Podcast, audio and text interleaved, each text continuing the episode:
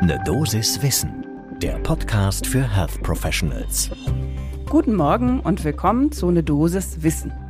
Hier geht es werktags in der Früh immer um Themen, die Menschen aus dem Gesundheitswesen spannend oder interessant finden. Und so ein bisschen haben wir diese Woche offenbar einen kleinen Herz-Gefäße-Schwerpunkt. Ähm, gestern haben wir schon das Thema Schlaganfall und Cholesterin und wie die beiden äh, ungünstig zusammenhängen besprochen. Heute schauen wir uns eine neue Empfehlung zu ASS, also Acetylsalicylsäure an, die die US Preventive Service Task Force jetzt gerade herausgegeben hat, und zwar bezüglich der Primärprävention koronarer Herzerkrankungen. Mein Name ist Laura Weisenburger. Ich bin Ärztin und Wissenschaftsredakteurin bei der Apothekenumschau und vertrete Dennis Ballwieser. Heute ist Mittwoch, der 18. März 2022. Ein Podcast von gesundheithören.de und Apothekenumschau Pro. Wie immer zum Einstieg nochmal so ein paar Zahlen. Insgesamt kann man sagen, Inzidenz und Prävalenz der KHK nehmen eigentlich ab, was ja ganz wunderbar ist.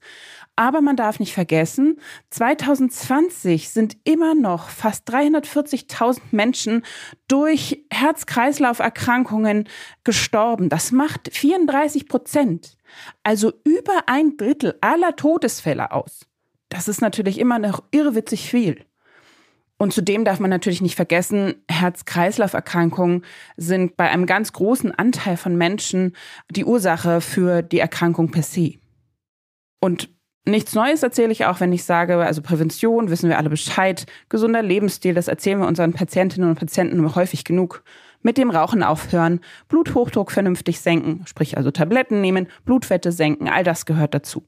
Aber was natürlich auch schon seit längerer Zeit so ein bisschen, ja, Konsens oder immer mal wieder im Gespräch war, ist, hilft es, wenn man täglich ASS 100 Milligramm einnimmt. Also auch für scheinbar gesunde Menschen, die aber eben ein äh, KHK-Risiko haben wenn ich mich jetzt an meine Zeit in Ambulanzen oder in der präoperativen Aufnahme erinnere, dann ist mir das recht häufig begegnet, dass ich Menschen nach ihren Medikationen fragte und sie sagten, ja, ich nehme da so dieses Herzass also es war dann letztendlich ASS 100 Milligramm pro Tag einmal und dann fragte ich, okay, haben Sie Vorerkrankungen? Was haben Sie für, haben Sie schon mal ähm, einen Schlaganfall gehabt oder gab es einen Bypass oder sonstiges?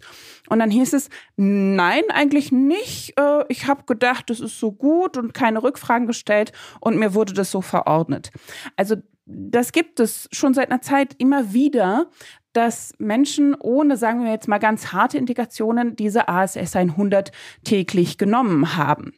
Ich habe das noch so gelernt, dass man da durchaus äh, Rückfragen stellen sollte. Und jetzt schauen wir das uns mal genauer an zum ersten Kaffee des Tages, was denn in den USA gerade neu beschlossen ist.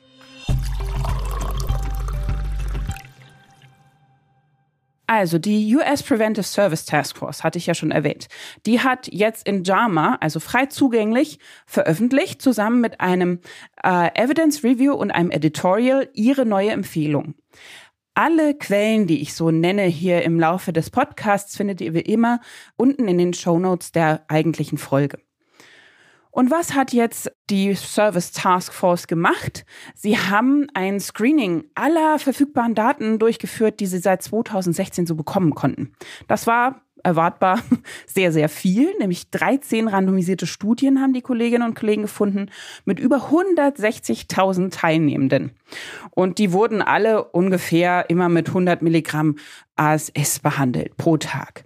Die haben sich dann, also das Team der Studie hat sich dann die Frage gestellt, okay, reduziert die ASS-Gabe die Anzahl der Herzinfarkte und Schlaganfälle wirklich signifikant? Zweitens, wird dadurch auch die Gesamtmortalität durch kardiovaskuläre Erkrankungen gesenkt. Und drittens steigt nicht vielleicht ungünstigerweise die Blutungsrate, die ich ja durch ASS-Gabe durchaus als Komplikation habe und die Todeszahl dadurch. Insgesamt war die Studienpopulation so Menschen ab ungefähr 40 Jahren, die hatten meistens keine drastischen KHK-Symptome und auch keine bekannte Historie von irgendwelchen kardiovaskulären Beschwerden in der Vergangenheit. Und ganz wichtig, sie hatten auch kein Blutungsrisiko. Was ist jetzt das Ergebnis? Tja, tatsächlich, also die Empfehlung ist, man kann täglich ASS 100 geben. Das ist aber so moderate Sicherheit, die diese Taskforce da einordnet dazu. Denn Nutzen hat vor allen Dingen eine ganz spezielle Gruppe. Und zwar alle 40 bis 59-Jährigen, die ein, Achtung, mehr als 10-prozentiges KHK-Risiko haben. Sprich also durch Lebensstil, Körpergewicht und so weiter und so fort. Alle Risikofaktoren, die ja bekannt sind. Und zwar in den nächsten zehn Jahren. Schaue ich mir eine ältere Gruppe an, sprich also ab 60 Jahren aufwärts, dann habe ich für diese tägliche Gabe nicht mehr wirklich einen Nutzen, fand die Gruppe heraus, im Vergleich zu den Risiken, denn die bestehen ja nach wie vor. Das heißt aufgeschlüsselt die Ergebnisse.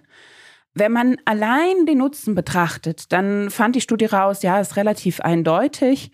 Niedrig dosiertes Aspirin äh, reduziert das Risiko von nicht tödlichen Herzinfarkten deutlich, ja, signifikant, definitiv. Auch die Anzahl der Apoplexe, ischämische Apoplexe deutlich reduziert.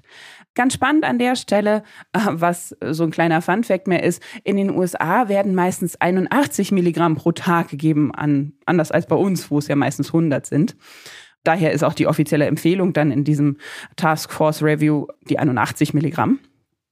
Und dann wurde auch noch angeschaut, um noch weiter ins Detail zu gehen, wie viel erhöht denn jetzt die ASS-Gabe wirklich das Blutungsrisiko? Und dafür wurde eine sogenannte Pooled Analysis durchgeführt. Da haben sie nur zehn Studien herangezogen.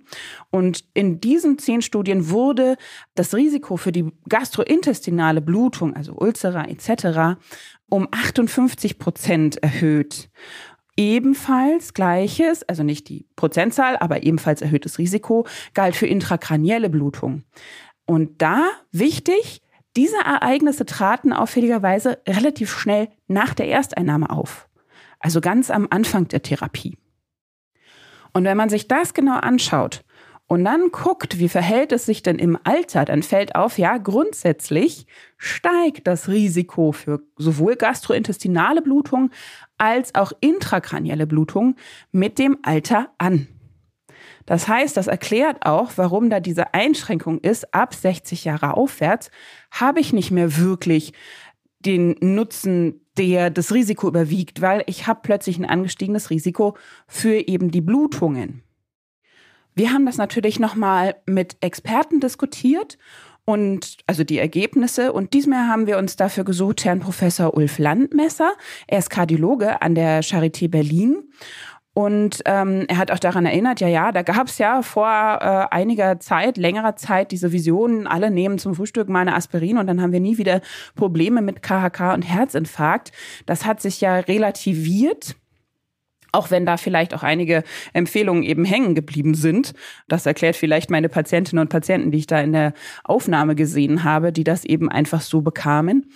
Aber er erinnert auch, also diese Empfehlung, die jetzt aus den USA kommen, die deckt sich schon mit der allerneuesten europäischen Leitlinie, die 2021 von der European Society of Cardiology Guidelines on Cardiovascular Disease Prevention in Clinical Practice, um das jetzt komplett zu machen, herausgegeben wurde. Die haben wir übrigens vor ein paar Folgen erst am 28. April nämlich zitiert. Da ging es auch um Blutdrucksenkung. Also lohnt sich auf jeden Fall immer mal wieder reinschauen. Genau, und er sagt halt also auf jeden Fall darf man natürlich nicht vergessen, diese ASS anzusetzen, regulär nach eben Stenting oder Bypass-OP. Das ist ja ganz klar.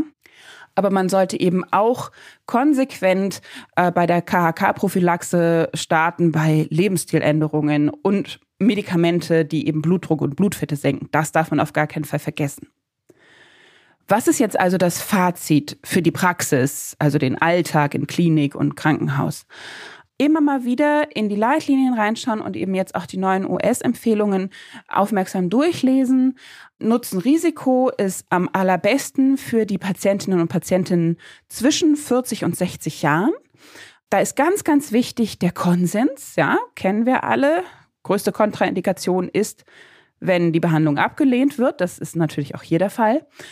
Und es gilt aber die Regel, je jünger der Mensch ist, der ein erhöhtes 10-Jahres-Risiko für kardiovaskuläre Erkrankungen hat, desto besser ist der Nettonutzen der ASS-Gabe.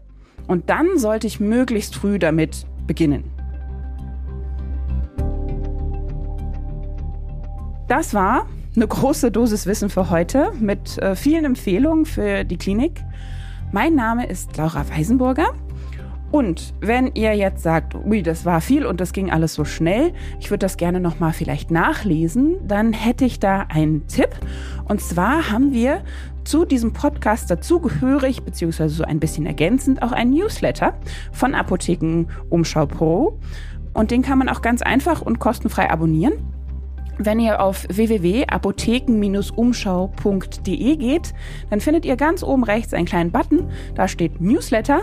Da einfach draufklicken und dann findet ihr genau diesen Newsletter Apothekenumschau Pro. Ein Podcast von gesundheithören.de und Apothekenumschau Pro.